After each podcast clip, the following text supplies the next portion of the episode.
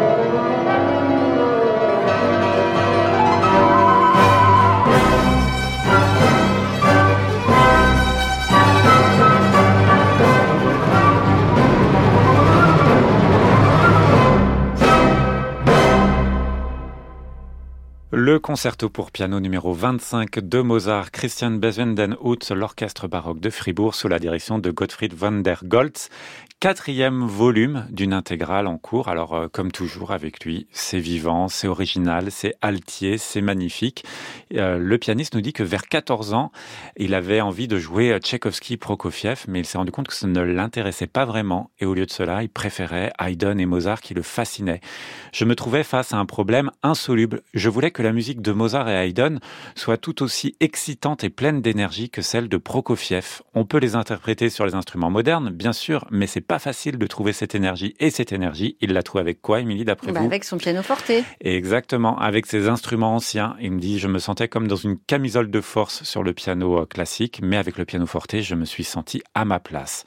Très belle intégrale en cours. Je crois que vous aviez fait aussi, vous, euh, quelques volumes. Mais j'étais en train de me poser la question. Je me demande si c'est pas vous j'ai fait les quatre volumes. J'ai l'impression, j'ai l'impression. Alors peut-être que vous avez fait l'intégrale des sonates, parce qu'avant il y avait eu l'intégrale mm. des sonates. En tout cas, ce qui est beau dans ces dans cette intégrale, c'est que les grands concertos les plus célèbres, comme le 25e qu'on vient d'entendre ici, eh bien dialoguent avec des concertos moins connus, les concertos de jeunesse, comme ici le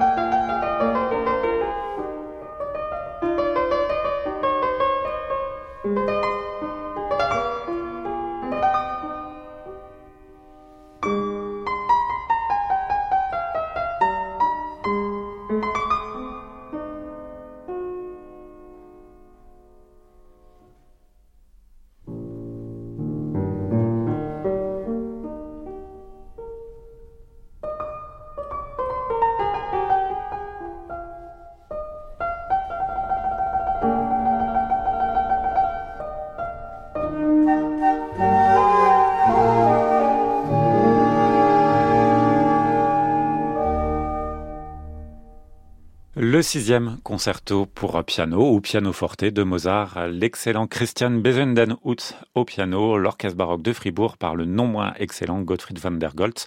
C'est des musiciens qu'on connaît bien, le mhm. tout est pour Harmonia Mundi et c'est absolument sublime.